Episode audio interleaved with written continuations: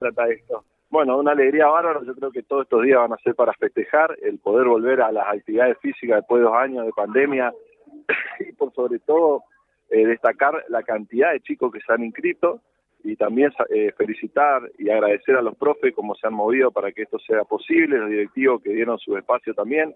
Eh, realmente, como te dije, eh, es para que todos los días estemos festejando, poder ver la cantidad de chicos que están participando en estos Juegos santafesinos. Leo, ¿quiénes participan? ¿En qué edades? ¿Qué, qué disciplinas?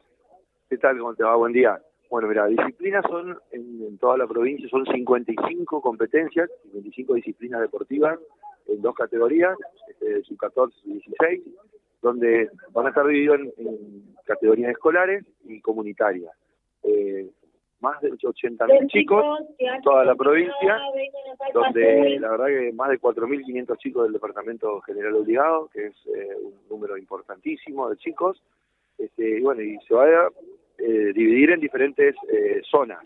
Tenemos etapas, la etapa local, que es lo que está comenzando hoy, y hasta el mes de julio, luego van a pasar una etapa departamental, y luego van a este, ir a la etapa zonal, para lograr un provincial, que será por el mes de septiembre, para en octubre estar yendo a los Juegos Nacionales de Vita al Mar del Plata.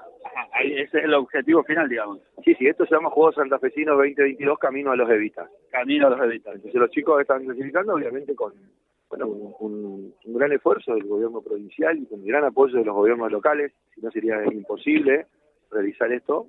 Y, como te digo, eh, Santa Fe va a estar representado en todas las disciplinas deportivas en, en los Juegos de Vita, luego la etapa provincial, irán clasificando y, como te digo, un gran eh, esfuerzo de los profes, de las instituciones, de los clubes que abren las puertas, de los municipios, para que esto sea posible y se notaba muchas ganas.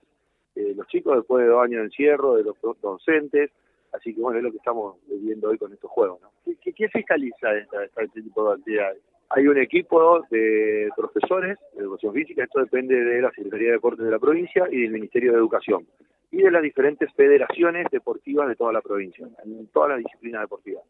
Eh, las fiscalizaciones de un equipo de profesores eh, que vienen desde el Ministerio de Educación y que cada uno está en su diferente actividad o deporte y por las diferentes federaciones ¿no? Eh, específicas de cada deporte. Claro, pues están convocando a los chicos a empezar la competencia. ¿Algo más para agregar, Javier?